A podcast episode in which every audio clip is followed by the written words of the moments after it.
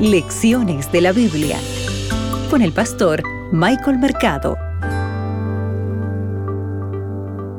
Hola, hola querido amigo, bienvenido a tu programa Lecciones de la Biblia. Para hoy miércoles 14 de diciembre, la guía del Espíritu Santo.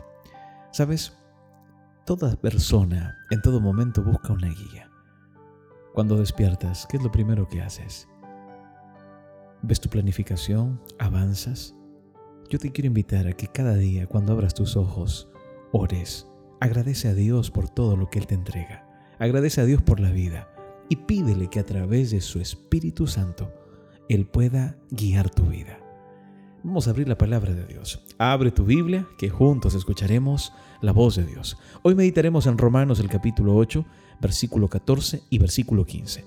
El texto bíblico dice lo siguiente, porque todos los que son guiados por el Espíritu de Dios, estos son hijos de Dios, pues no habéis recibido el espíritu de esclavitud para estar otra vez en temor, sino que habéis recibido el espíritu de adopción, por el cual clamamos Abba, Padre.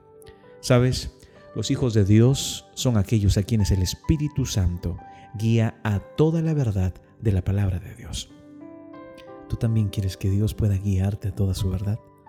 Mira, Jesús advirtió en términos muy claros.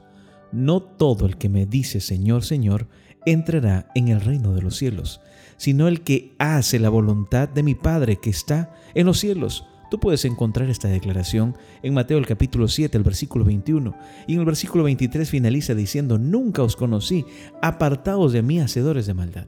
Esto significa que el Espíritu Santo nunca aleja a nadie de la palabra de Dios. Recuerda, el Espíritu Santo nunca aleja a nadie de la palabra de Dios.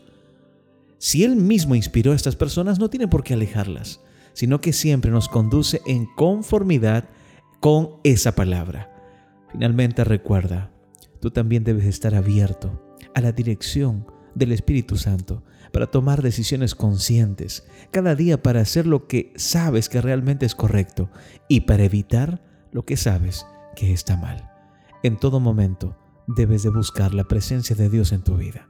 El mismo Espíritu Santo que nos guía a toda la verdad, también nos da poder para guiar a otros a esta maravillosa verdad. Y aquí viene lo interesante. Mientras cumplimos con nuestra sagrada misión, contamos con la ayuda especial del Espíritu Santo. Es por eso que cada mañana debemos arrodillarnos delante de Dios y renovar nuestros votos de consagración a Él.